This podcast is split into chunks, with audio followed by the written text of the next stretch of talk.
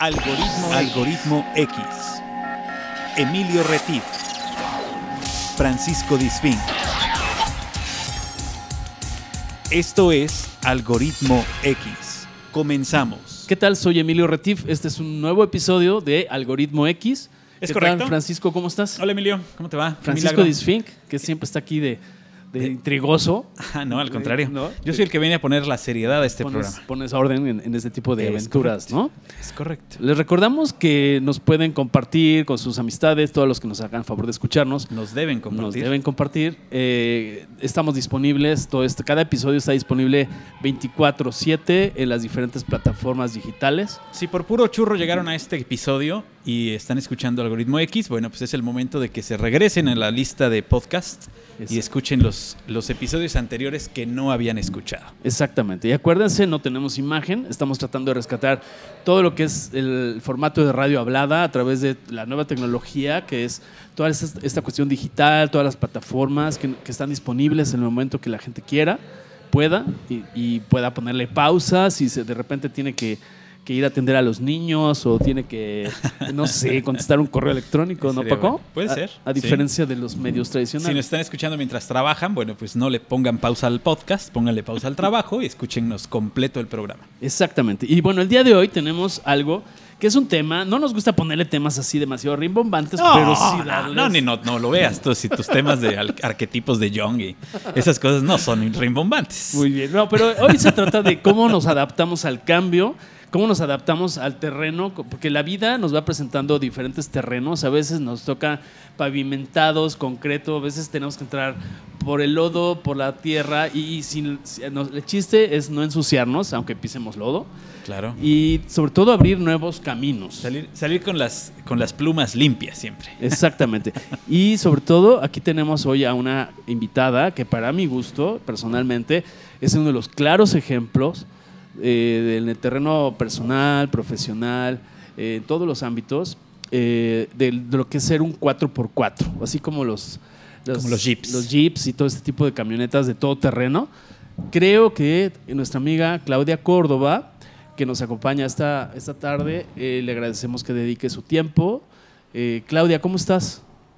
Bien, Emilio, Paco, ¿cómo están? Muy buenas tardes. Estar Qué aquí. gustazo Muy contento de eh, poder estar con ustedes en este proyecto, que está padrísimo, suena increíble. Y además también, bueno, pues gracias por, por pensar en mí, por darme la oportunidad de platicar con ustedes y con, con toda la gente que nos, nos va a escuchar y que va a compartir estos, estos 60 minutos con nosotros. Exactamente. Y a veces hasta un poquito más. Porque, Sí, no, pues, aquí el tiempo, el tiempo es relativo, digamos. Aquí esa es la flexibilidad de este tipo de proyectos. A Emilio le libres. pagamos lo mismo por una hora que por media, así es que no pasa nada. Exacto. Y bueno, vamos a entrar en un experimento que les estaba platicando antes de entrar al aire a Claudia. Eh, la idea, eh, ella es una persona de medios y seguramente eh, vamos a entrar ahí a esta, a esta experiencia del exprimidor de libros, así como de Odisea Burbujas, a, los que vivimos en la época de los 80, Sí. 90. No, no, 80, totalmente 80. Bueno, pero toda esta la, La transición- Odisea Burbujas no llegó, no llegó a los 90, No te lo puedo 80. apostar. que ¿A ti no. te tocó, no, Claudia? Odisea Burbujas. ¿Perdón? ¿Te- ¿Sí te tocó ver Odisea Burbujas y el exprimidor de libros que hacían viajes a través del tiempo? Ah, no me acuerdo del exprimidor de, de, de- de libros, pero dice burbujas, claro que sí. Ah, bueno, ok. Sí, bueno, es que esto viene Emilio aquí. se claro. parece, eh, Emilio es como el profesor El Memelovsky de profesor este. Memelovsky, exacto.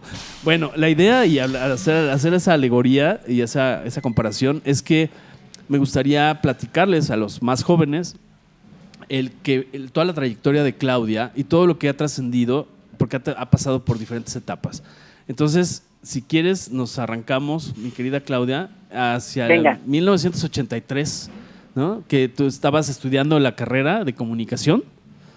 Sí, en la Universidad de Anáhuac, contigo. Exactamente. Y entonces, allá en la Ciudad de México, y la verdad es que, eh, bueno, leí un meme por ahí en, en Facebook y di- dice que el- tanto los viajes como las experiencias se, se viven tres veces, ¿no? Cuando las sueñas, Sí.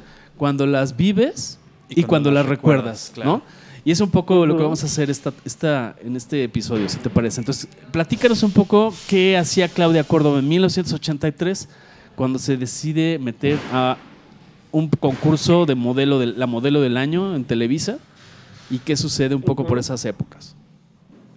Bueno, pues mira, eh, yo me voy un poquito más para atrás y les cuento que eh, en estas eh, en estos sueños que de los que tú mencionabas hace unos minutos eh, yo creo que uno toma las decisiones una de las decisiones más importantes de la vida es, es decidir qué va uno a estudiar y a qué se va a dedicar. Y uno la toma verdaderamente a una edad muy complicada que son los 18 años 17 no donde tienes que empezar a perfilarte para qué es lo que quieres hacer. Y la verdad es que hay muchas veces que te llegan edades mucho más eh, maduras y todavía no sabes qué te gusta hacer, ¿no? Así es. Entonces, eh, yo antes de estudiar comunicación, yo quería ser psicóloga, quería ser abogada, pero bueno, finalmente eh, tampoco me costó mucho trabajo decidir que quería estudiar comunicación. Entonces, tienes toda la razón, en 1982 entré a la Universidad de Anáhuac y en, en 1983, en agosto de 1983, yo un día, eh, yo siempre decía, Emilio, eh, y Paco, yo no sé si esto eh, a cierta edad es una locura, pero yo creo que hay que tener eh, verdaderamente sueños muy grandes, ¿no? Para que por lo menos nos quedemos a la mitad en la vida en los logros, ¿no? Ahora, si logramos muchas más cosas, bueno, y las y logramos los sueños, qué maravilla. Entonces, yo siempre decía que yo lo que tocara en la vida lo iba a convertir en un éxito, estudiara lo que estudiara y fuera lo que fuera. Pero meta. también en un momento dado, un, un detalle de, de mi niñez es que yo siempre bailaba enfrente del espejo y en mis, mis, mis micrófonos eran los cepillos del cabello. Entonces, eh, porque yo quería ser artista. Entonces, de alguna manera, eh, cuando yo le planteo esto a mis padres en el momento de decidir una carrera, eh, mi padre me dijo, sé lo que quieras en la vida, pero tienes que ser la mejor, tienes que echarle todas las ganas del mundo y además eh, eh, tienes que tener un título universitario. Claro. Que en la vida, déjenme decirles, que es verdaderamente importante, ¿no? Porque eh, al no tener un, un respaldo universitario de un título, mucha gente dice, es que es un papel y lo que vale es la experiencia. Lo más importante es tener el papel y, que le- y la experiencia.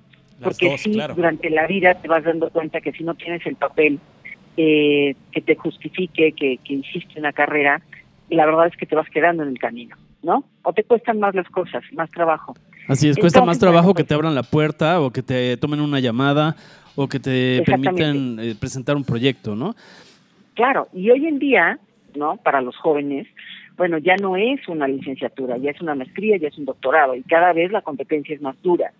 El caso es que, bueno, pues siguiendo este consejo de mis padres, que mi padre me, me dijo, sé lo que quieras estudia lo que quieras, pero necesitas tener un título universitario. Entonces yo me di cuenta que lo que más se asemejaba al yo querer estar en los medios de información era estudiar comunicación.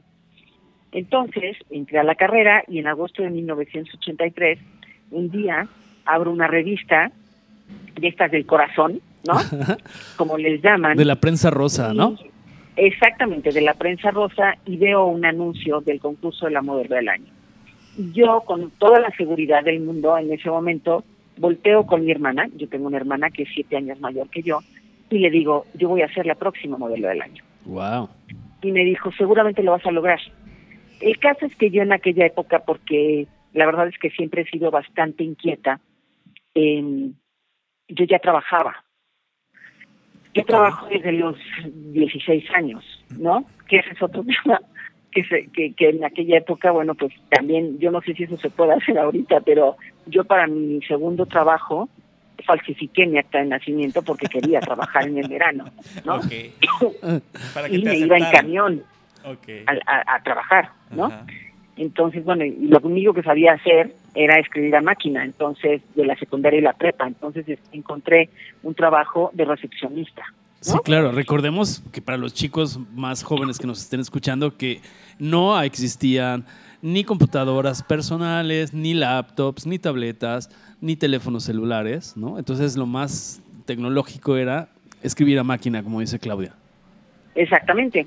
Entonces, yo tenía grandes ambiciones, tenía grandes sueños, yo quería ser alguien en la vida, y si bien mis padres me apoyaban en, la medida de sus posibilidades en todo, yo tenía que ser autosuficiente de alguna manera. Entonces, eh, pues te digo que eh, en una vacación, eh, antes de entrar, a la, bueno, terminando el segundo semestre de la carrera, empecé a trabajar de decán.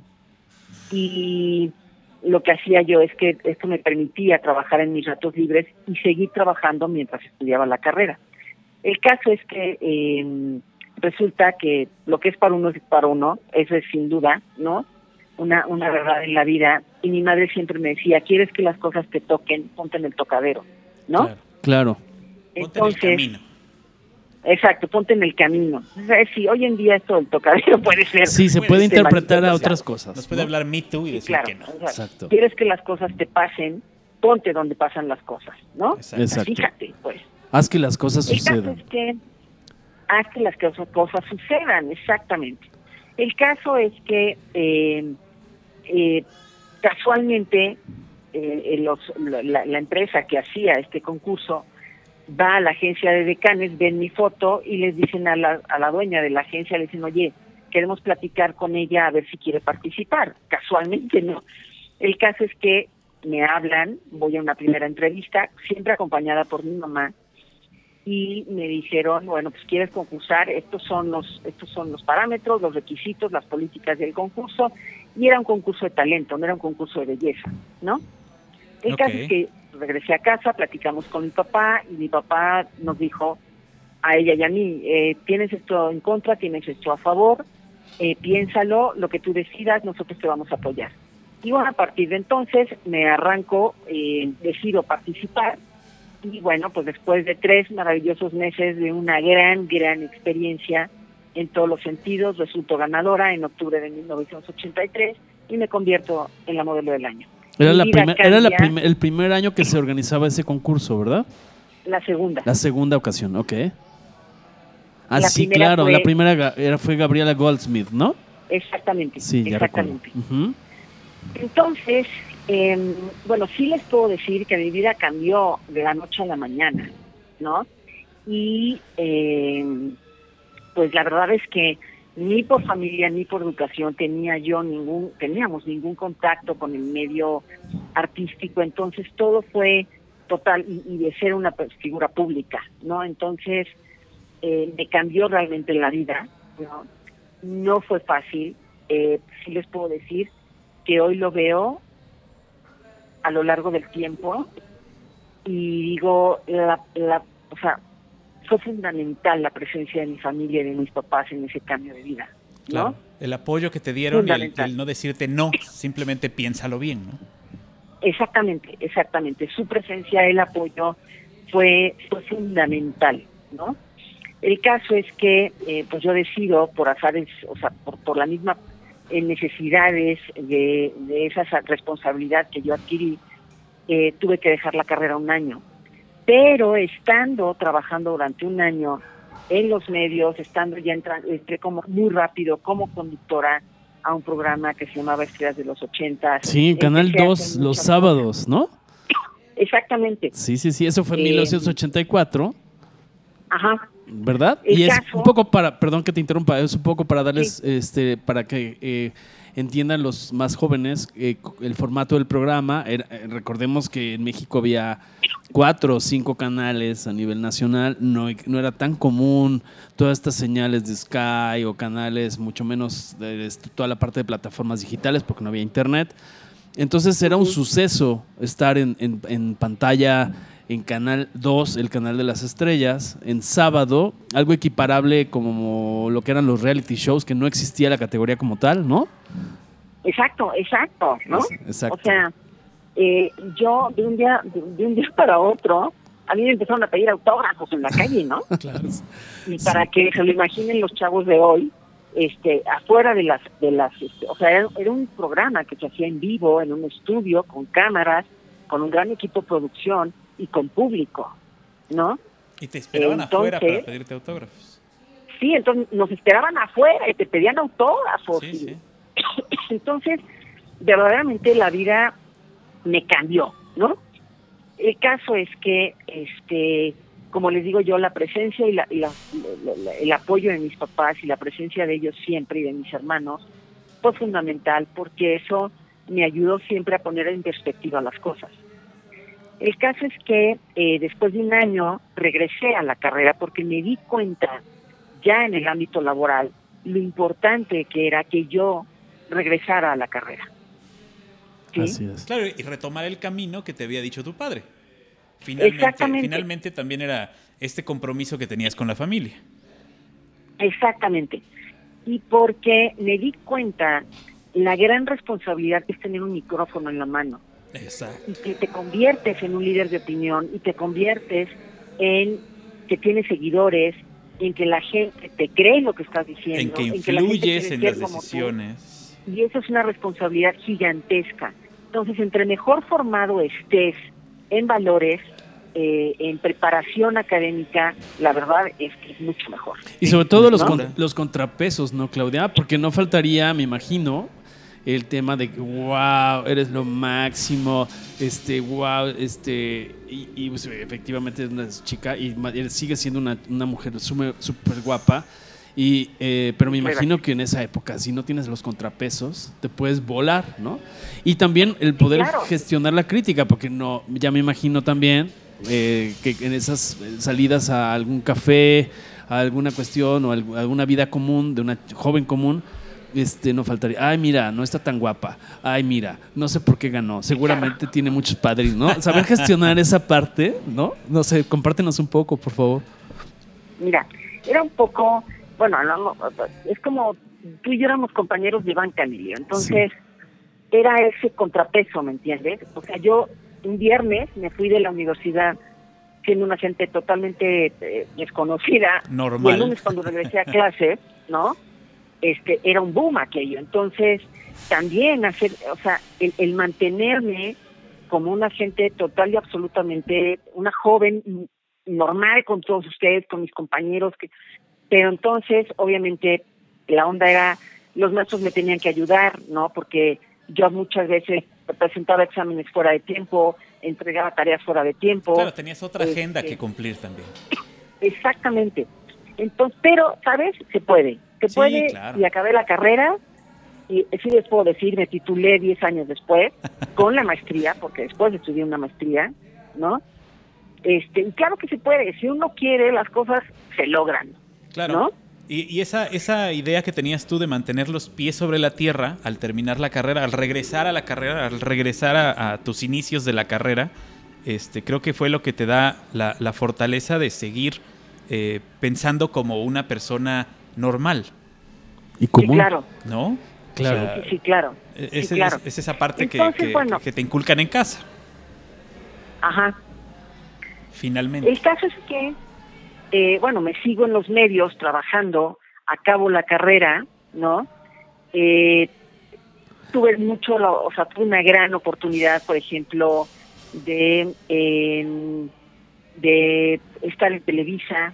Bueno, pero, pero perdón, perdón, te me está saltando algo y perdón, yo te voy aquí a Venga, hacer venga, contrapeso dime, de memoria porque recordemos, antes de terminar la carrera que la terminas en 1988, en, Sí. en 1986 haces, no sé si lo quieras recordar, yo lo recuerdo muy bien, una novela, Sí, claro.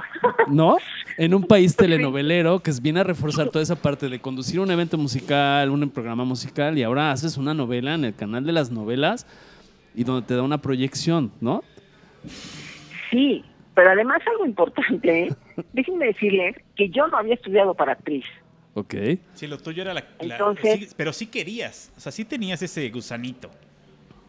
Sí, claro, sí, No, claro, claro o sea- que tenía el- el- el- el- el- la inquietud, Sí. viene la oportunidad, ¿no?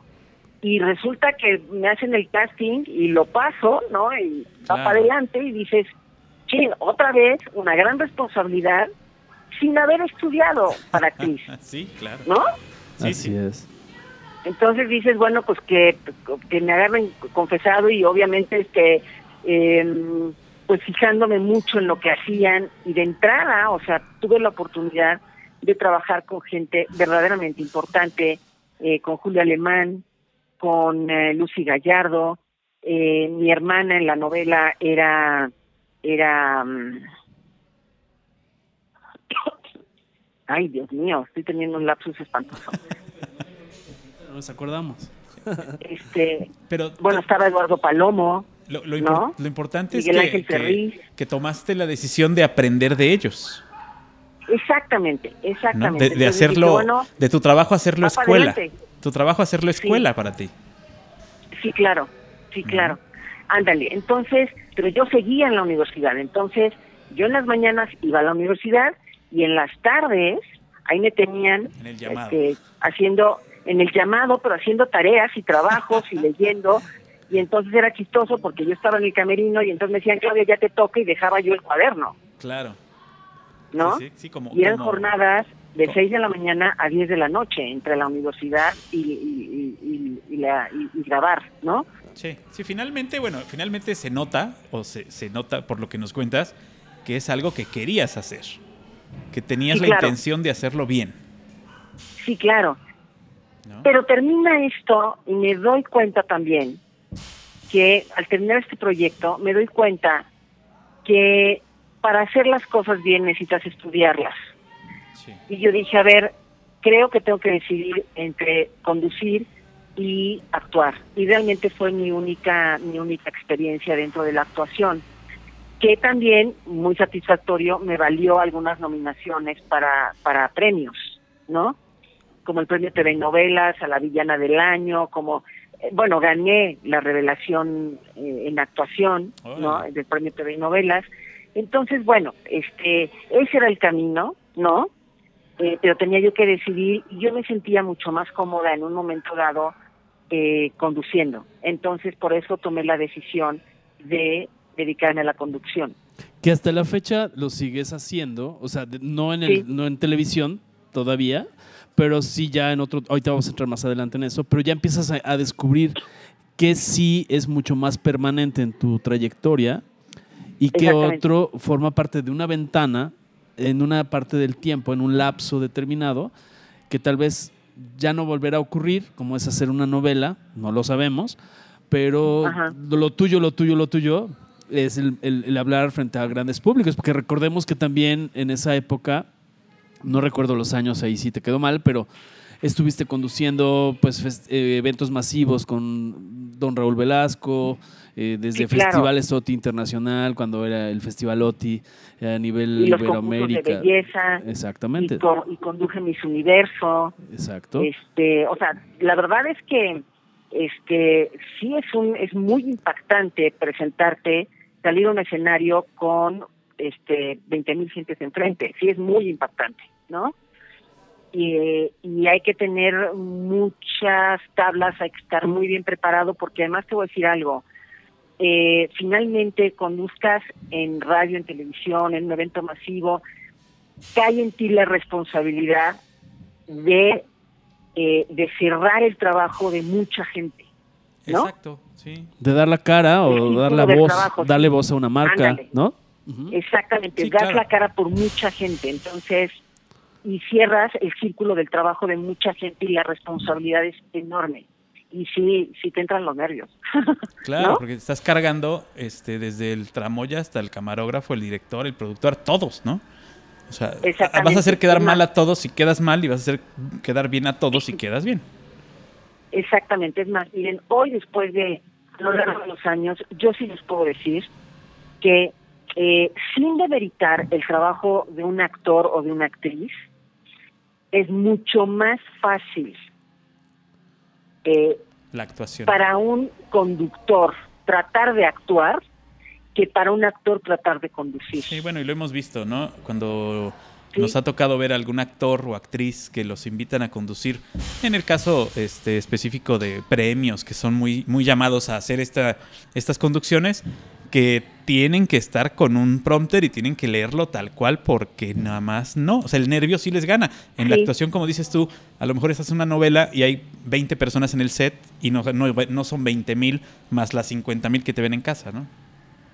Exactamente, y sabes que tienes que tener una gran capacidad de improvisación cuando conduces. Claro. Sí, sobre todo en Y televisión un en vivo. una actriz muchas veces no lo tienen.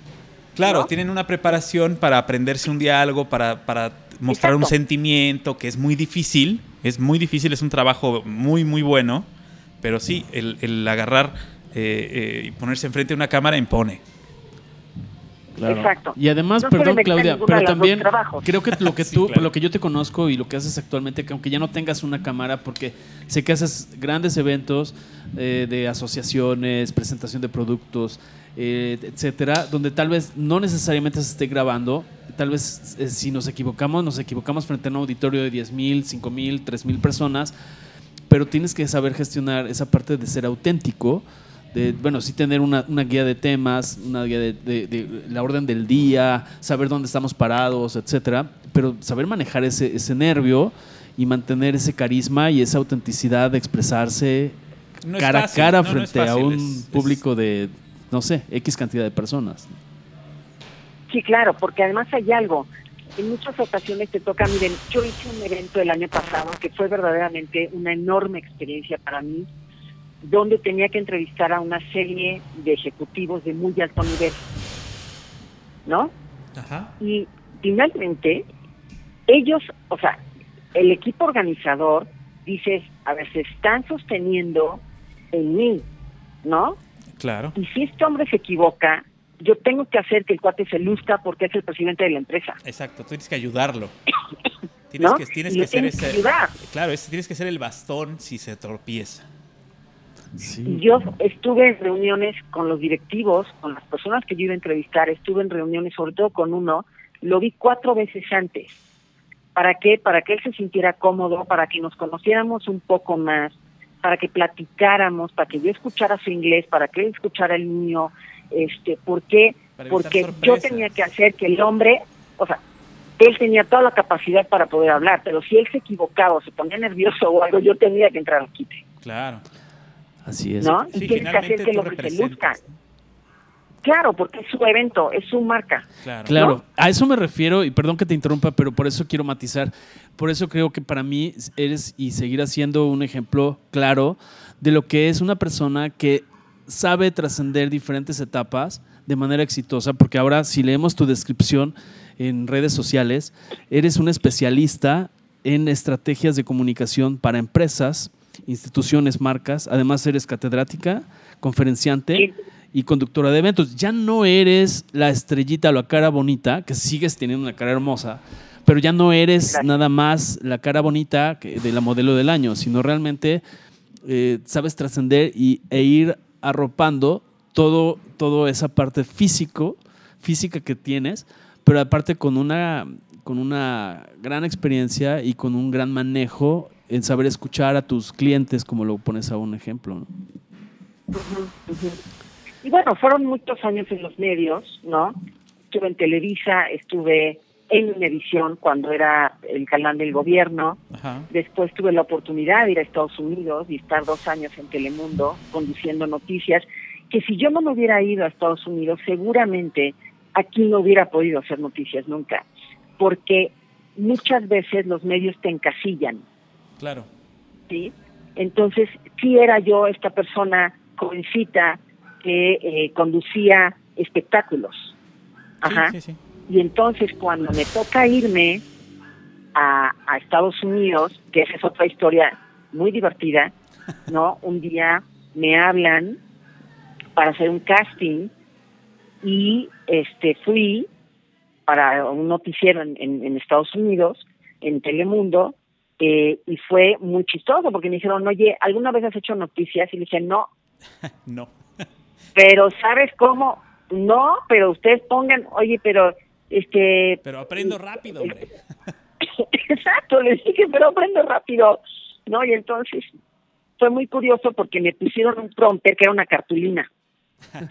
Entonces yo dije, bueno, pues órale, yo lo leo, ¿no? Y a ver qué pasa. Bueno, resulta que ven en, en Telemundo el, el- el- el- la, la, este, la prueba y a la semana me hablan y dicen que si puedo ir a hacer una prueba a Miami. Órale, Pues fui igualmente con mi mamá, ¿no? En mi vida había hecho noticias.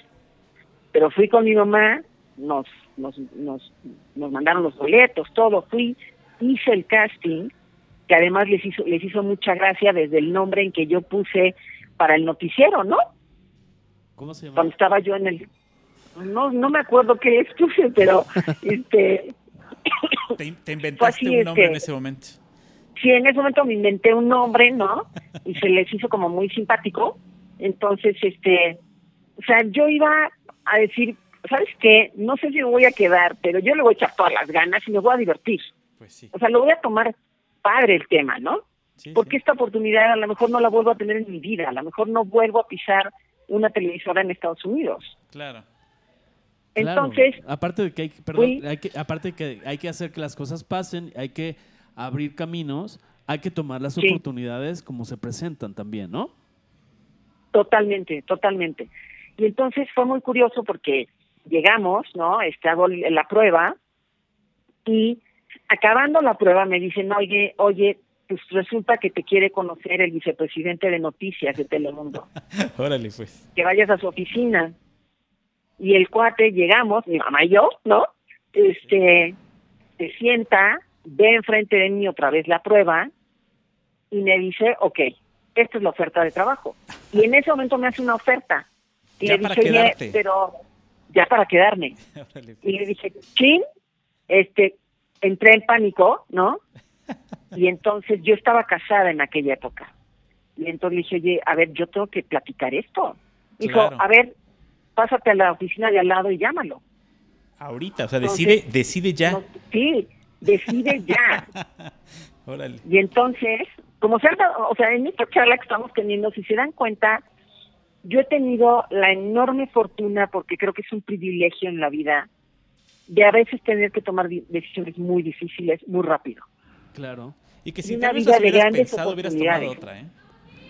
¿Eh? Si hubieras pensado un poco más, ¿crees que hubieras tomado otra decisión? Sí, claro, hubiera entrado. Es que estaba en pánico.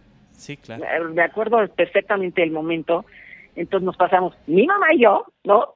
A la Al- oficina. a la oficina de al lado. Le hablé en, en aquel entonces a mi esposo y le dije, oye, esta es la situación. Y el cuate me dijo, tómalo.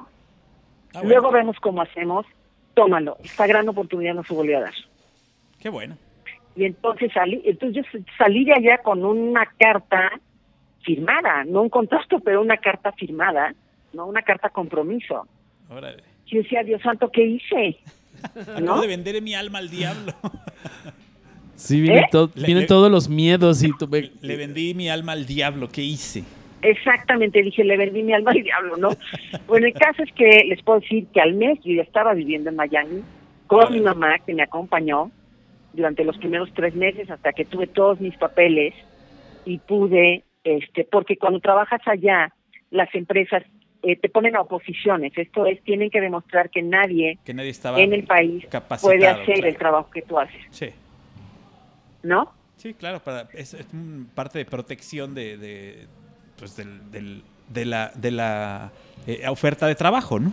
Sí, y ahí ya se empezaba a capitalizar todos los esfuerzos anteriores, porque ya eras una persona conocida en el público latino, ya habías estado en el canal principal de México, que siempre México ha tenido una situación preponderante en comunicación eh, a nivel Hispanoamérica, Iberoamérica, todas las regiones eh, de habla hispana, en este caso en Estados Unidos, ya sabían un poco tu marca, tu marca personal, eh, que, que siempre has sido una chica sin escándalos, sin eh, rollos de problemas. Eso también lo Fíjate empiezas a capitalizar. ¿no? Hoy, hoy por hoy les puedo decir que todavía hay gente que a veces me ve en la calle, se acuerda de mí y se acuerda bien y se acerca lindo, ¿me entiendes? Porque sí, no, no, no fui una persona de ni de escándalos ni nada, sino que siempre mi trabajo habló por mí, ¿no? Así es, y lo sigues haciendo. O sea, yo creo que sigues teniendo un nombre por lo que yo veo que haces y que sigues haciendo siempre sobria, siempre con una actitud ejecutiva, con una actitud de colaboración, como es aceptar a este, esta charla con nosotros, un par de, de- de tipos que tenemos un programa por ahí. Un par de podcasters. de- de- exactamente, y que tú accedes de, de mil amores, y eso es una gentileza y una generosidad de tu parte.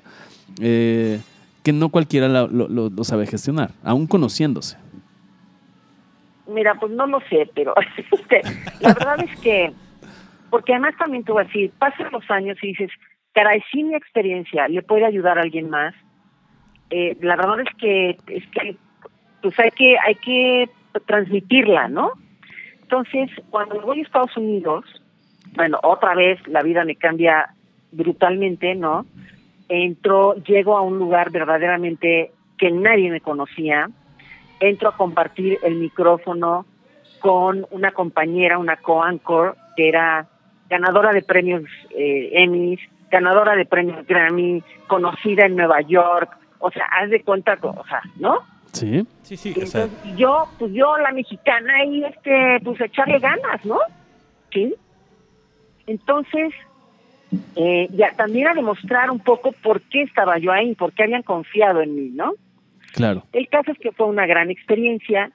Este, después de dos años se acaba el proyecto y me ofrecen irme de reportera a Chicago y entonces fue cuando yo dije, a ver, ¿para qué me voy a Chicago si puedo regresar a México? Entonces me regresé a México y entré a un proyecto también totalmente diferente, decisiones. Mira, que yo voy viendo, o miren, yo voy viendo a lo largo del tiempo y dices, caray, si hubiera tomado otra decisión, quizá mi vida sería otra, pero los hubiera, sí les puedo decir y se los digo de corazón, los hubiera no existen. totalmente. Eh, uno va tomando decisiones y pues sí, a lo mejor ahorita estaría en otra posición, pero no fue así. Y entonces yo decidí regresar y ya no regresar a los medios por un momento, ¿no? El caso es que me invitan a trabajar al gobierno de la ciudad, a, la- a- a las áreas de comunicación, ¿no? Al área de comunicación social. Y con un reto también importantísimo, porque nunca había trabajado. Fí- Fíjense que, que esto yo a, a lo largo y lo comparto, yo nunca había tenido un puesto ejecutivo, en el sentido en que yo no sabía operar. ¿Me voy a entender? Sí, sí, sí, totalmente. Y menos Pues en el sector había- público, o sea, en la parte institucional, Claro. sector público, ¿no? O sea, yo no sabía este, escribir un, un memo, Claro. Porque a mí todo me lo habían hecho siempre. Claro. Sí, Finalmente tú eras la punta del, a- del iceberg y en este momento te tocaba hacer, Exactamente. te tocaba hacer la base, ¿no? yo no sabía trabajar eh, como parte de, o sea, no sé, o, o en una manera operativa, como parte de un equipo que no fuera yo la estrella a la cabeza y la que Claro. estaba en la cara. Sí, sí, ¿No? Entonces entro a trabajar al gobierno y obviamente era demostrar que podía yo pensar, que podía yo, o sea, que tenía yo una carrera, que podía yo tomar decisiones y fue aprender y aprender y aprender y aprender. Obviamente para mucha gente fue el que está haciendo aquí, ¿no? Claro. Sí, sí. Pero déjenme decirles que a lo largo del tiempo y después de tres años fue una enorme experiencia que me enseñó a trabajar y que tuve la gran oportunidad de ver como comunicóloga cómo se generaba la noticia desde, porque siempre fui quien la transmitió, pero no conocía yo dentro de cómo se generan las noticias Sí, y dentro del gobierno. Ser el emisor ahora, ¿no? El emisor, digamos, Exacto, emisor. institucional, cómo se redacta un boletín de prensa o se hace una estrategia de comunicación. Exactamente, ¿no? Entonces fue un gran aprendizaje. Y estando en estas, me ofrecen regresar a los medios y es cuando vuelvo a, no- a las noticias aquí en México, bueno, más bien cuando empiezo a hacer noticias en México, eh, ya no espectáculos, ¿no? Sino ya lo que se llama hard news, ¿no? Que era un, un matutino, ¿no? Este, un, una- un programa matutino en TV Azteca, si no recuerdo mal. Eh, exactamente. Hola llamaba México, se llamaba Hola México, sí. Sí. Entonces, este, también un poco de recelo, ¿no? Al principio de los compañeros, porque, bueno, viene del gobierno, ¿no? Entonces, ¿qué está haciendo aquí? Y entonces, otra vez ganar un, un espacio, ¿no? Les digo que, ahora que lo cuento, digo, Chirrión han sido, pues, siempre he tomado decisiones como muy, que me han llevado trabajo, pero que me han formado muchísimo, ¿no? Claro, de las que has aprendido mucho. Sí, aparte llegabas a un proyecto, pues, no recuerdo, no sé si recuerdes quién estaba en la casa de enfrente en Televisa, de donde tú venías, en un Ajá. en segmento de programa matutino, ¿quién estaría? ¿Loret de Mola ya estaría por ahí o quién era? O sea, porque era No otro, otro gran reto, ¿no? Este, hacer frente Sí, no. al matutino, al horario matutino de noticias en México, que por muchos años Sí. estuvo Guillermo Ochoa, después pasó Guillermo Ochoa y. Guillermo, Guillermo Ortega, y por ahí pasaron Adela Micha, y todo ese tipo de personajes. Y llega Claudia Córdoba a su país a, asumir otro reto. Y, lo hiciste muy bien. Yo recuerdo que era un, formato muy, muy auténtico, muy agradable, eh, muy fresco. Y creo que fue un reto muy, muy, muy superado. Entonces, estuve cerca de dos años y medio ahí hasta que le soy totalmente honesta. Bueno, compartía yo el micrófono con Pablo Latatí, con Lili Telles, hoy senadora, ¿no? Sí. Este, con Rosa María de Castro, con Adriana Rivera Melo, ¿no? Sí. El caso es que, eh, ahora yo venía, déjenme decirles, con una experiencia muy interesante de Estados Unidos, porque en Estados Unidos en aquella época los conductores redactaban sus notas, cosa que no sucedía aquí. Entonces ya venía con una experiencia de ser reportera en Estados Unidos y de ser anchor y de redactar mis notas. no, no solo las leías. ¿Eh? No solo leías las notas, tenías que hacer la preparación de las mismas. Exactamente. Entonces eso, obviamente cuando yo entro a TV Azteca, pues venía yo con, un, con una experiencia muy interesante, ¿no? Que me ayudó también a pues a emparejarme con los compañeros que ya traían, que no se habían ido de los medios de México, ¿no? El caso es que ahí estuve dos años y medio, hasta que un día, les soy muy honesta, apagué despertador a las 3 de la mañana, como me despertaba yo todos los días, me senté a llorar en la cama y dije, ya no puedo más, ya no, ya no es por aquí, ¿no? Ya esto no es lo mío. El caso es que renuncié y la misma gente de TV Azteca me decía, ¿cómo es posible que renuncies a un espacio? Eres, eres, o sea, estás tres horas al aire todos los días. ¿Cómo es posible que renuncies a este espacio?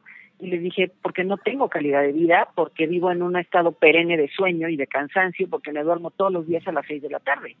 Claro. ¿No?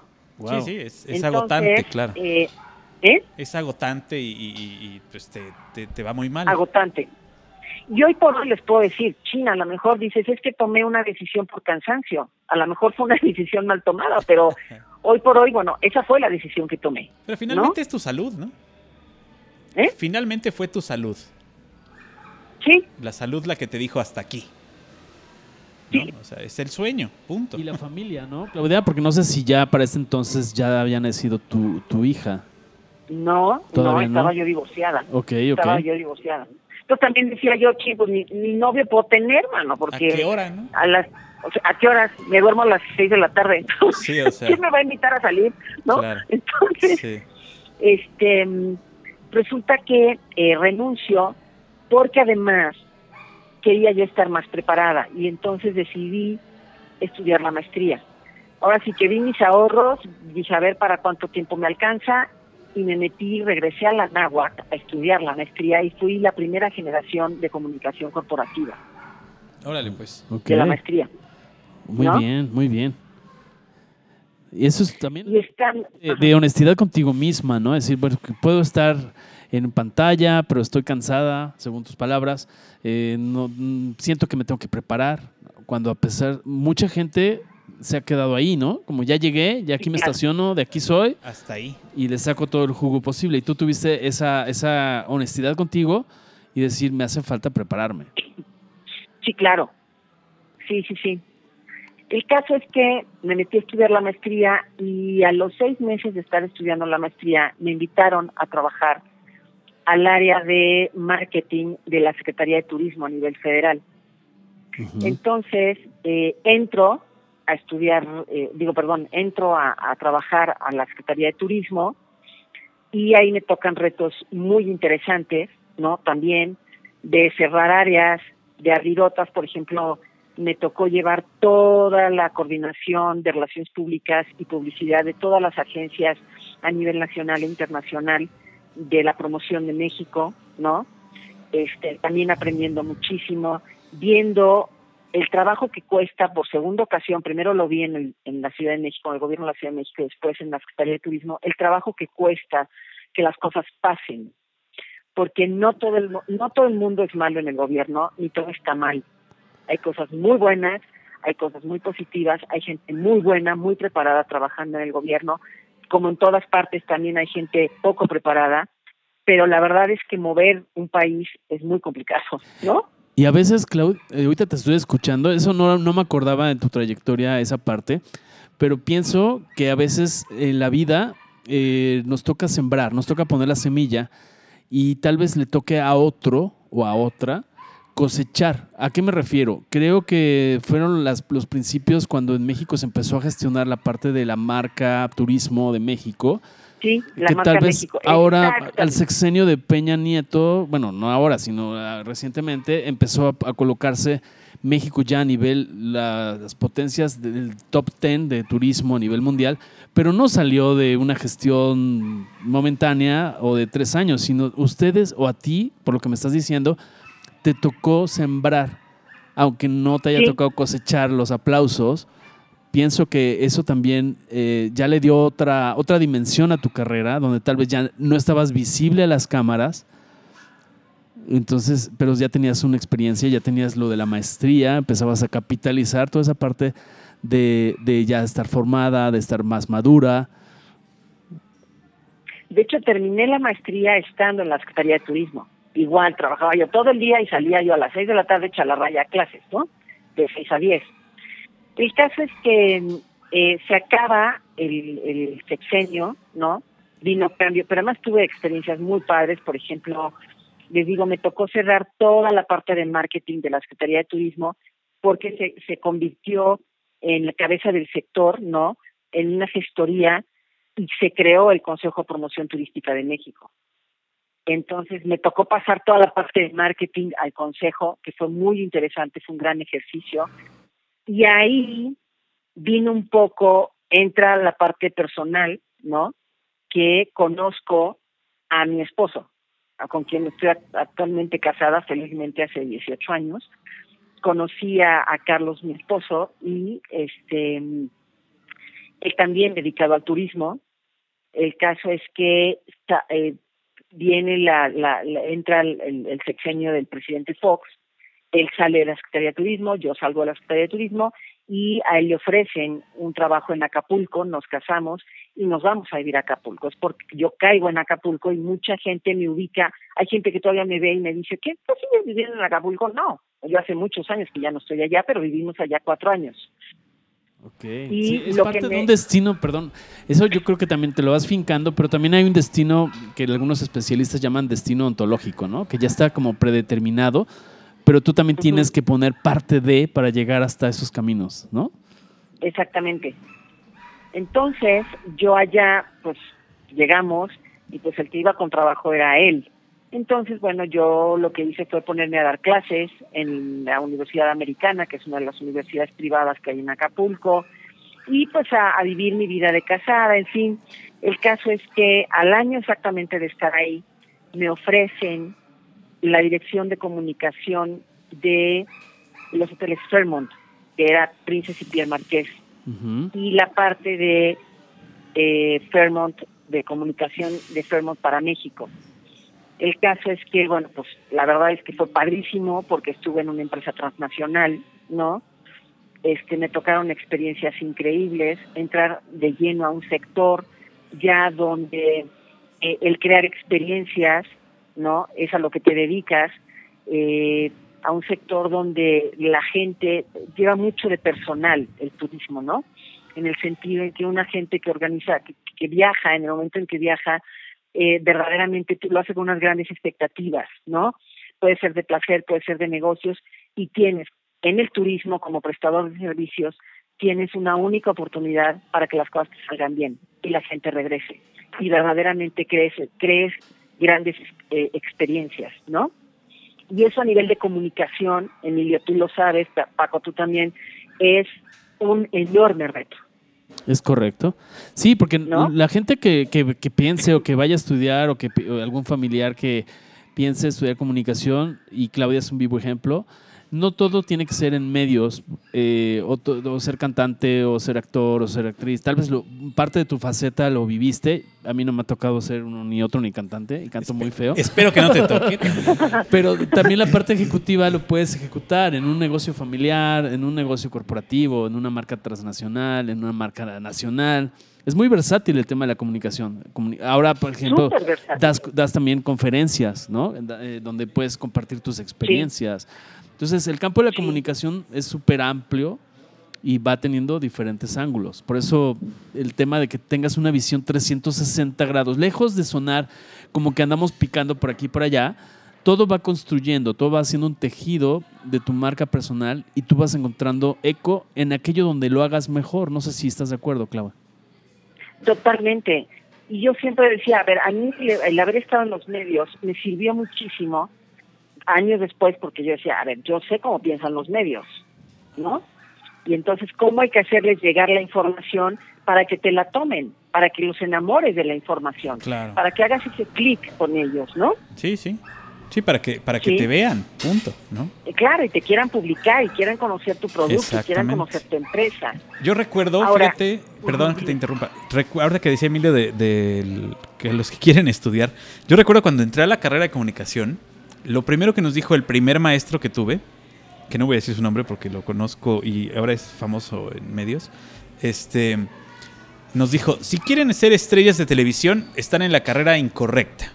Váyanse de aquí, váyanse a otro lado.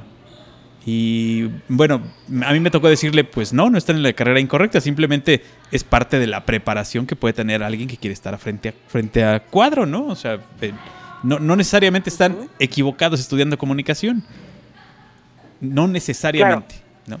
Y, tú, eres un claro ejemplo de que no necesariamente estabas equivocada en querer estudiar comunicación, simplemente fue parte de tu formación para todo lo que has logrado. Exactamente. Exactamente. mira, hoy por hoy te das cuenta que eh, por eso en el, en el ambiente artístico de personas públicas hay tanta rotación, porque también hay mucha falta de preparación, porque entra una parte personal muy importante de decir quiero ser, quiero ser, quiero ser visto, quiero sí, pero para poderte mantener en esos, en esos, en ese ambiente tienes que estar preparado si no la gente se va quedando en el camino. Hay mucha gente que se queda en el camino. Claro, que se olvida y que se olvida simplemente de, de, tener esta... Eh, lo, que se ve no, es, no, no lo es todo lo que se ve. Tienes que estar listo, tienes que estar listo para las cosas que se te presenten. Eh, en este caso, como lo decíamos al principio, tienes que tener este un ojo al gato y otro al garabato por si las cosas se caen y tú levantarlas. Claro, y sabes que tienes, tienes que ser muy congruente y muy honesto contigo mismo. También. Y cuando no estás preparado para algo, decir, a ver, no, no puedo seguir adelante, me pero quiero ir por ahí, me tengo que preparar.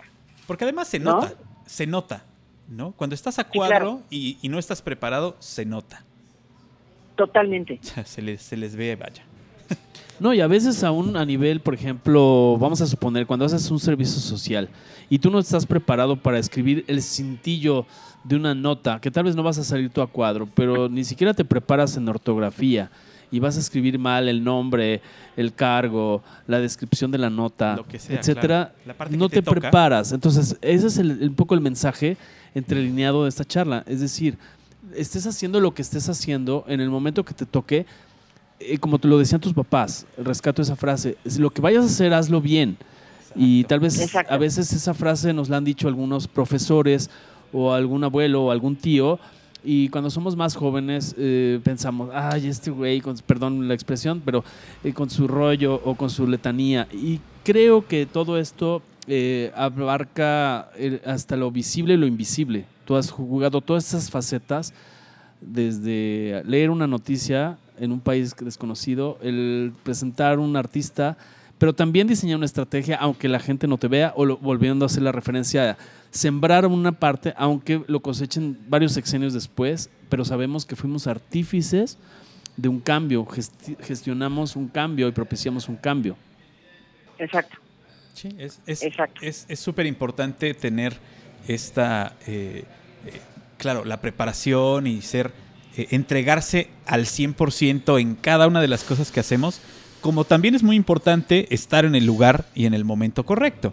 Porque también si no te pones, si no te pones donde las cosas suceden, nunca te van a pasar. ¿No? Claro, hay que tener la... Si no buscas salir en medios, nunca vas a salir en medios. Claro. ¿No? O sea, Claro. No va a venir a descubrirte un gran productor porque este eh, eres el mejor y, y- y te sientes que eres el mejor y eres el mejor a cuadro. Si no vas a pedir trabajo a una televisora, pues nunca vas a salir a cuadro. Exactamente. O sea, Exactamente. Mágicamente no y va a a lo mejor pasar. te van a rechazar mil veces. Bueno, Exactamente. la mil uno te van a aceptar. Exacto. Y esa va a ser la buena. Exacto. Saben que yo hoy por hoy, y se lo digo a veces a mis alumnos, yo ya lo habías mencionado, Emilio y, y Paco, yo soy, yo doy clases de comunicación corporativa, de imagen pública y de relaciones públicas en la náhuac del Ajá. norte. Y yo le digo mucho a mis alumnos, es que tienes que tener hambre, ¿no? En la vida, tienes que tener ambición, en buen plan, pues, ¿no? Sí, sí. tienes que ponerte, te tienes que visualizar, te tienes que poner metas, tienes que decir, yo quiero estar ahí. Y la única manera de lograr cosas en la vida es teniendo hambre de que esas cosas sucedan, Pues sí. ¿no? Finalmente, tú, tú marcas tu camino. Tú marcas tu camino, sí, sin duda. Sí, sin duda. No, ¿No? no puedes esperar que alguien más lo marque por ti, a menos que seas uno de los indicados o seas hijo de la reina Isabel. Y entonces sí, a lo mejor ya te lo marcaron, ¿no? Y ya ves que hasta el nieto ahora Y hasta el nieto se quiere salir, bajó claro. del, del tren, Bueno, ¿no? Del sí. tren de la realeza. También es válido porque no todo es porque me tocó nacer aquí Claro, y aquí esa me es, quedo, la otra, ¿no? esa es la otra parte de la moneda, ¿no? La otra Exacto. cara de la moneda, totalmente. Exacto. Y Clau, a ver, dime, este, bueno, contéstame si quieres, por supuesto, pero de lo que nos has compartido, por ejemplo, ¿qué tal vez no hubieras hecho de todo este, de todas estas experiencias? ¿O qué volverías a hacer? ¿O ¿Qué qué te volverías? gustaría volver a hacer? Exactamente. No me hubiera regresado a Estados Unidos. Ok. Hubiera tenido la valentía de, porque nada me ataba aquí ya. Y ya había abierto el camino, ¿me entiendes? Te- Tenías que volver a empezar y a lo mejor eso fue lo que no quisiste. eh, eh, el reto era era complicado, en ese momento yo lo vi complicado. Ajá, No me hubiera regresado, pero el hubiera no existe, exacto. Así es. ¿sí? Sí, además Entonces- fue parte de una formación y de un crecimiento, de un aprendizaje que te dejó muchas otras cosas. ¿No? O sea, no te quedaste, no te quedas, no cerraste tus puertas ni cerraste tu camino, simplemente tomaste una desviación. Sí, claro, no no no me cerré puertas y la vida siguió y la seguí y seguí tocando otras y seguí abriendo otras, ¿no? Este, luego les puedo decir, bueno, eh, regresé de, de- de- estando en, en Acapulco, estuve tres años en Fairmont y surgió la oportunidad de venir, de regresar a la Ciudad de México y pues cuando me ofrecen la dirección de comunicación de Grupo Posadas, que era ya la compañía hotelera mexicana más grande de América Latina con más de 100 hoteles. Que son los que operan la marca Fiesta Americana, Fiesta Inn, Claro. One. Exactamente. One, Aqua. Y de repente dices, a ver, pues, pues va, ¿no? Porque, ok, me voy de un de una empresa transnacional, ¿no? Pero me voy a, un- a- a la compañía hotelera más grande de México Claro. y de Latinoamérica. Un conglomerado simplemente dices- diferente. Va para adelante, mano, ¿no? Pues sí, sí, sí. Entonces, bueno, nos regresamos a México, entro a trabajar a Grupo Posadas y estando en Grupo Posadas tuve que tomar, bueno, se me presentó la, la, la- el momento en mi vida de decir, a ver, esto también este lo, lo, lo comparto, ¿no? Porque a mucha gente le puede pasar que, bueno, yo llego con un médico a una revisión y me dijo, Claudia, si quieres ser mamá es ahorita. Ahora o nunca. ¿no? Porque, porque si no, después es complicado. Yo, o sea, yo ya tenía 40 años Claro. y dije, a ver, no ¿Quiero había no? sido tema ser mamá Sí, sí. en mi vida. La verdad que yo lo veía siempre muy lejos, ¿no? Y decía, no, bueno, sí, algún día, cuando encuentre el hombre de mi vida y cuando, ya sabes, ¿no? Sí, sí, la respuesta Y repente- normal. Y porque yo, yo trabajaba desde los 16 años, ininterrumpidamente, Sí, ¿no? sí. siempre en un hambre de buscar y buscar y ahora qué sigue y ahora qué hago y ahora no, ahora qué, qué puerta toco. Entonces de repente dije, a ver, si no me doy la oportunidad de intentarlo, me voy a arrepentir. Claro. ¿No? Y me di la oportunidad, lo intenté y nació Mariana. Y Mariana ha sido lo mejor que me ha pasado en la vida, lo mejor, lo mejor. Eh, déjenme decirles que mi vida es antes y después de ella, Sí, que totalmente. todo lo que pude haber hecho, ¿no?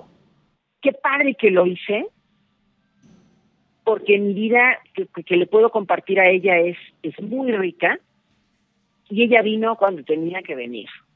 Sí, a los es. 42 años, no importa. ¿Sí me doy a entender?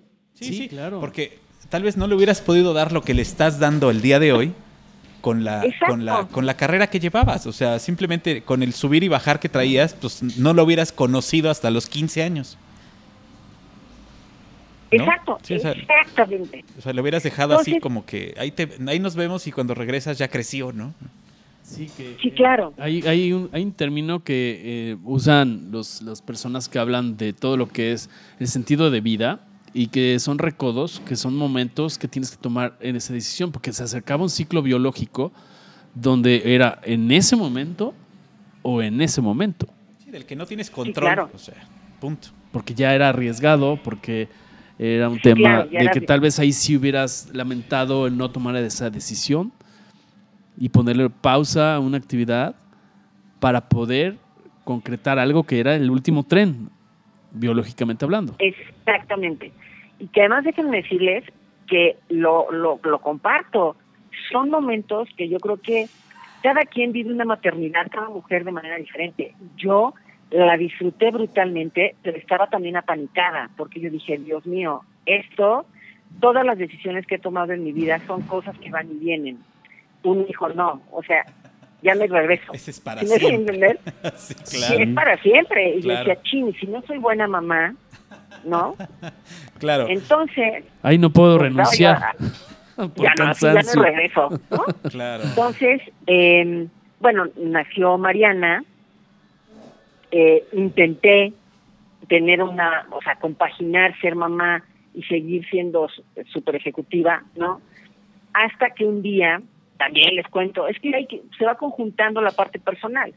Un día ella eh, tenía como 10 meses y se me enfermó. Y ella, bueno, estuvo muy malita de, de, gripe, un gripón terrible, 15 días, me lo pega, yo no me cuidé y yo caí en el hospital. Y de repente, en eso estar en el hospital, tuve una semana completa para pensar y dije, no va por aquí. Es mi única hija, la tengo que súper disfrutar y tengo que, que dedicarme a ella. El caso es que se da la oportunidad de que estando en esto, me habla mi ex jefe de Fairmont, estando yo en el hospital, y me dice, oye, te quiero ofrecer una chamba padrísima, que es la Dirección de Comunicación y Relaciones Públicas de Mundo Imperial, un nuevo desarrollo en Acapulco. Que es un, un- Dije, como un centro de espectáculos, es un- donde se presentan artistas y todo ese tipo de hotel, cosas. ujú, Ujú. hotel, spa, o sea, y era la primera vez que iba yo a tomar un área de comunicación de cero. Siempre había, me había tocado tomar las áreas de comunicación. Eh, porque algo había salido mal, porque eh, el, el dueño de la empresa había descubierto que las relaciones públicas y la comunicación corporativa eran padres, pero esto era de cero, armar el área, eh, vaya, eh, ni siquiera existía completo el desarrollo, estaba en construcción y fue muy interesante y además le dije, oye, a ver, yo estoy en esta situación, yo necesito hacer home office. Y me lo aceptó. Entonces. Bueno, pues eh, eh, eh, para mí fue, la verdad es que fue este oro para mis oídos, ¿no? El caso es que eh, cambia un poco, ¿no? La, la, mi, mi vida laboral, pero a los al año el proyecto se cierra. Y entonces en ese momento, con una niña de tres años, yo digo, a ver, ¿qué hago? ¿Qué sigue? ¿No?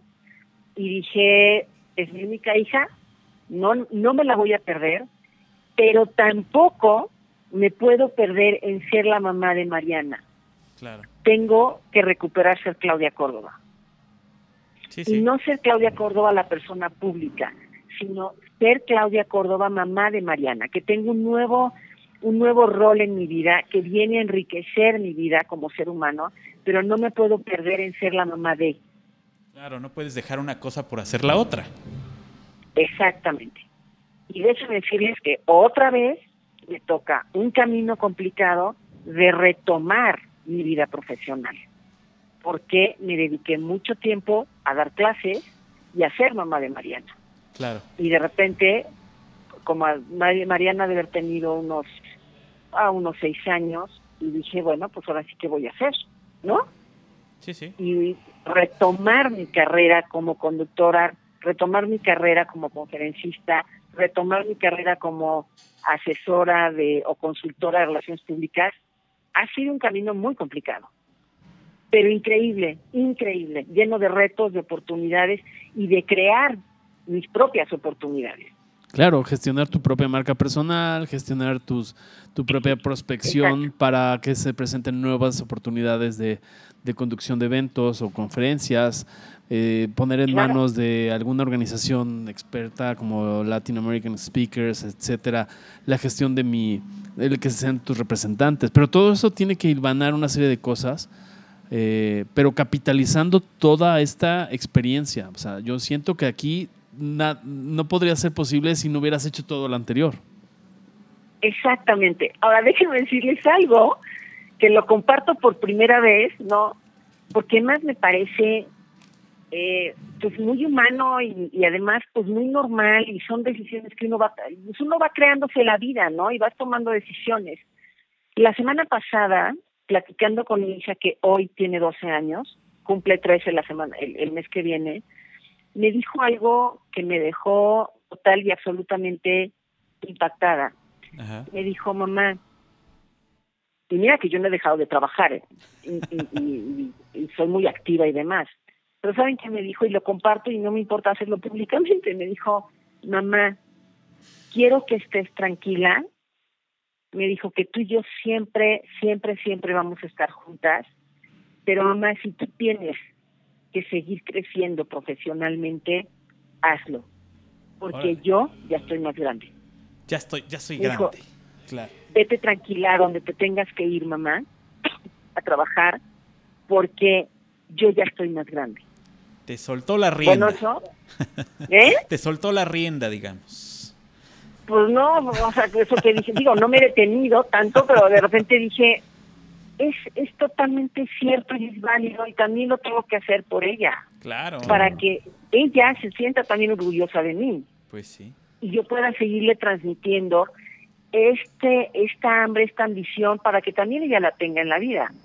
Claro. Por supuesto. Y no, es el hecho de, que, de que ponga una cosa más importante que la otra, simplemente es el, como dice, y lo dice muy bien, o sea, te quiere seguir viendo crecer que es más importante para ella verte grande que verte cerca. Sí.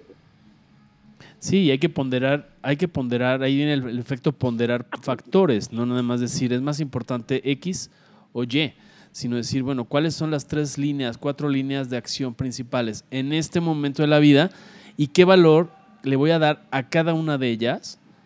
Porque tenemos que saber coexistir, no podemos dejar de ser padres para ser conductores, o si vas ponderando, ¿no? Tenemos que realizarnos y, y, sobre todo lo que tú dices, Clau, eh, inyectarle y darle esa, esa, ese, mm, ese impulso para que cuando llegue el momento que ella también tenga que tomar decisiones, no, no eh, vea en ti, siga viendo en ti un ejemplo a seguir y para superarlo.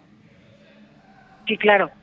Sí, sí, ella, ella está aprendiendo del mejor ejemplo del dar todo por un trabajo, pero también dar todo por una familia.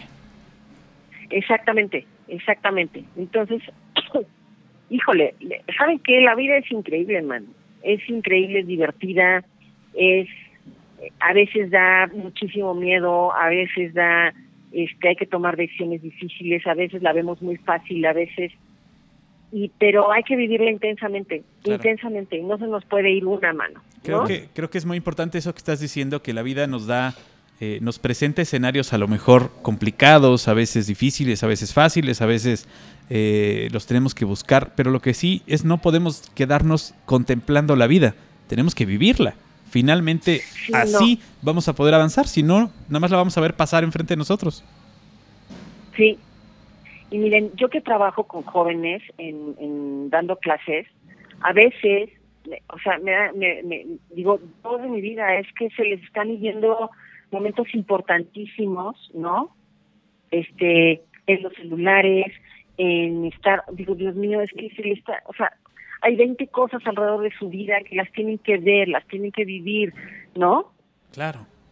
Sí, es, es, es muy triste que quieran ser estrellas de YouTube cuando tienen una vida alrededor que, a la que no le están poniendo nada de atención. Claro, las tienen que vivir, las tienen que construir, porque no es nada más vivirlas o esperar a que el papá les pague el viaje a Nueva York o etcétera, o les compre el, coche de último modelo, sino también tienen que construirlo eh, y saber gestionarlo para alcanzarlo, ¿no? Exactamente. Exactamente. En eso que nos platicas de, tu experiencia como, eh, bueno, frente a un grupo de alumnos, de aprendientes tuyos que están aprendiendo de ti, ¿cómo comparas a Claudia de los 80 en la escuela con tus alumnos ahora? o sea, les, les, por ejemplo, que una alumna llegue y te diga, me están dando la oportunidad de ser la modelo del año, ¿qué le dirías? Yo le diría, dale para adelante, mano. Échale. ¿No? Dale para adelante. Ahora tienes que ver qué, qué, o sea, qué tienes a favor, qué tienes en contra, cómo es tu situación, ¿no? en lo que te rodea eh, primero. Lo que te rodea, ¿no? Y cómo es en realidad que veas, porque las condiciones son totalmente diferentes. Sí, exacto, por eso. Hace 35 años en la carrera, pues éramos medio sonsos, oigan, ¿no? En nuestra era realidad. Otro, y era otro México. Era otro México. Ahorita, este, la verdad es que están revolucionados, mano, revolucionados. Eh, tiene uno que estar eh, mucho aprendiendo de ellos también, siguiéndoles el ritmo. La forma de enseñar es totalmente diferente, como aprendimos nosotros a como ahora lo, lo tiene uno que hacer, ¿no? Eh, el, hoy por hoy el joven quiere experimentar, quiere ser parte del proceso educativo, quiere ser parte de la experiencia, ¿no? Pero al mismo tiempo no tiene la formación a lo mejor tan sólida personal como para poder hacerlo. Claro. El caso es que eh, son es, es, es totalmente la dinámica es totalmente diferente, ¿no? El caso es que hoy qué le diría yo si una persona me dijera, sabes que tengo esta oportunidad, yo le diría, tómala, tómala, dale para adelante y pero tienes que ver muy bien tus condiciones, ¿no? Ver el México que soy, ver la tecnología que soy, porque miren, pero hay cosas que no cambian, hay cosas que siempre van a ser iguales y que te hacen eh, ser parte de una sociedad que es eh, la solidez de valores, ¿no? Este, la preparación, o sea, las ganas de eh, hacer. las ganas, de, hacer. Fíjate que has dado, has dado en el clavo en esta cuestión de los valores. Eh, en el caso, y lo, lo veo con la, con la, poquito más de una hora que llevamos platicando, en tu caso, eh, el tomar esas decisiones fueron, se fueron sumando a una serie de cosas que tu vida ya tenía y no lo hiciste para suplantar algo que no tenías. O sea, no lo hiciste en lugar de. todo, todo lo fuiste sumando y lo que ahora los jóvenes quieren hacer es, es para no, mientras no tengo una cosa en casa, quiero hacer otra para, que, para sentirme mejor, para sentirme bien. Quiero ser famoso porque en mi casa no me hacen caso, por ejemplo. No quiero ser famoso porque en mi casa no me apoyan y a lo mejor si soy famoso me apoyan. En este caso, has, dado en el clavo. Eh, una persona ahorita, para poder hacer lo que tú hiciste, tendría que tener primero sus bases muy fuertes, sus cimientos muy, muy profundos, para poder lograrlo y para poder disfrutarlo y vivirlo como tú lo viviste. Porque déjenme decirle, decirles algo, ¿eh? En el camino eh, te vas encontrando pues también oportunidades, o sea, no oportunidades, sino momentos que pueden ser no buenos. Claro, y, tienes que saber cuáles son. Exactamente, y los tienes que saber detectar. y solamente los valores, eh, la preparación te va a ayudar a detectar esos momentos, man, y el apoyo familiar. Claro. Sí, que no, que no, te, que no te, que no te toque, este, que no te deslumbren con moneditas de oro. Además, yo creo que hay que saber separar, eh, leyendo y escuchándolos a Paco y a ti, Claudia, es saber separar eh, tres partes de la vida, que es uno es el ser, el otro es el hacer y el tener. El tener probablemente va a ser consecuencia de los dos anteriores. Pero cuando se busca tomar decisiones o carreras o acciones con el único enfoque de tener X coche, X celular, última generación, ahí es donde se desalinea, ¿no? Y, se pierden a veces los valores familiares o los valores que, que, traes como persona o que te dan en la escuela o que te dan en cualquier grupo con el cual interactúas. Claro, claro. No, tienen toda la razón. Y bueno, hoy les puedo decir que, bueno, sigo con el mismo ímpetu que tenía yo a los 16 años, ¿no? Las mismas ganas, este, siempre buscando qué hacer, cómo crecer, qué más aprender, este, qué más hacer, ¿me entiendes? Para, porque soy total y absolutamente inquieta, pues, ¿no? Eso es, eso es, ese es tu espíritu, ¿no? O sea, tu espíritu es el que te ha mantenido ahí. Exactamente. Eh, la vida me ha enseñado que esa frase que yo tenía de lo que yo haga, lo voy a convertir, lo que yo sueñe, lo voy a convertir en una realidad.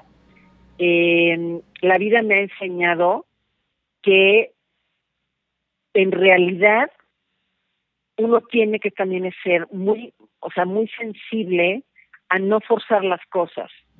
Y a lo mejor un sueño que tú traías no se va a realizar, pero resulta que la vida te pone otro y te pone otra oportunidad y hay que saber, hay que estar atento, ¿no? Claro. Y que a lo mejor no todos los sueños los realizas los que tenías a los 16 años, pero te vas dando cuenta a los 40, a los 45, a los 50 que hay muchas otras cosas diferentes que se, que sigues tocando, si sigues si es una persona que tiene ambición, tiene sueños y tiene ganas de, de que las cosas sucedan, eh, hay que estar muy atento a las grandes oportunidades que la vida te plantea y que son sueños diferentes y que pueden ser también padrísimos.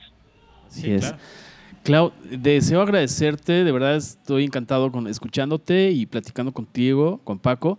Eh, deseo agradecerte de verdad el tiempo, el que dediques y, saludas a Mariana, por favor, eh, que, le, que, le, dedique parte de tu tiempo, de su tiempo, de su vida personal. Eh, para que puedas compartirlo con nosotros. Y no sé si nos quieras compartir, Clau, eh, algún medio de contacto para aquellas personas que estén interesadas en recibir algún curso, alguna conferencia, alguna capacitación, algún con toda la experiencia que tú traes.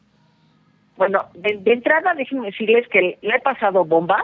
Creo que nos, este, nos tomamos como hora y media, pero le he pasado bomba. Les agradezco muchísimo Emilio, este Paco, Paco, tú no, no nos conocemos personalmente, pero quiero de verdad agradecerles profundamente el espacio, feliz de platicar con ustedes, feliz, feliz de compartir esto que ustedes están haciendo y que sí estamos aprendiendo, lo del podcast y estas cosas, ¿no? Este, que a veces nos cuestan trabajo, pero que que no duden en que tenemos toda la capacidad, los cincuentones, ¿no? de hacer estas cosas también. Entonces, eh, les agradezco muchísimo el espacio. Eh, y bueno, pues este, también pues muchas gracias. Ah, yo tengo una página web, si la quieren consultar es www.claudiacórdoba.com.mx. Córdoba este, es con V. Con V. sí. Córdoba.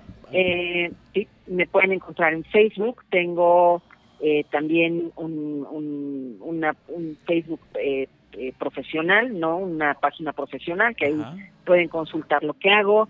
También estoy en Twitter, ¿no? Muy bien. Este, en, eso van a ver guion bajo.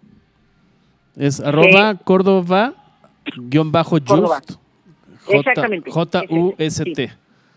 Exactamente, como Just en inglés.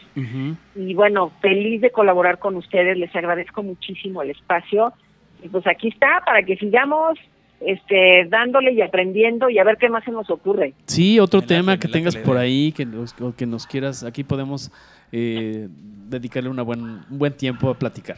Claro, sí, la verdad es que la- Buenísimo. la- a mí me da muchísimo gusto conocerte, aunque sea vía telefónica. eh, más adelante, ojalá y tengamos la oportunidad de, de conocernos en vivo y en a todo color. Sí. Eh, pero de verdad estamos muy agradecidos contigo por eh, abrirte, por contarnos todas estas cosas que, como dices, pues a algunas no las habías contado y que ya te tocó decirlas aquí en nuestro programa y que seas como parte de, de esta primera etapa del programa que pr- pronto tendrá eh, pues otros temas y que seguramente podrás colaborar con nosotros y platicarnos con toda la experiencia que tienes de algunos otros temas.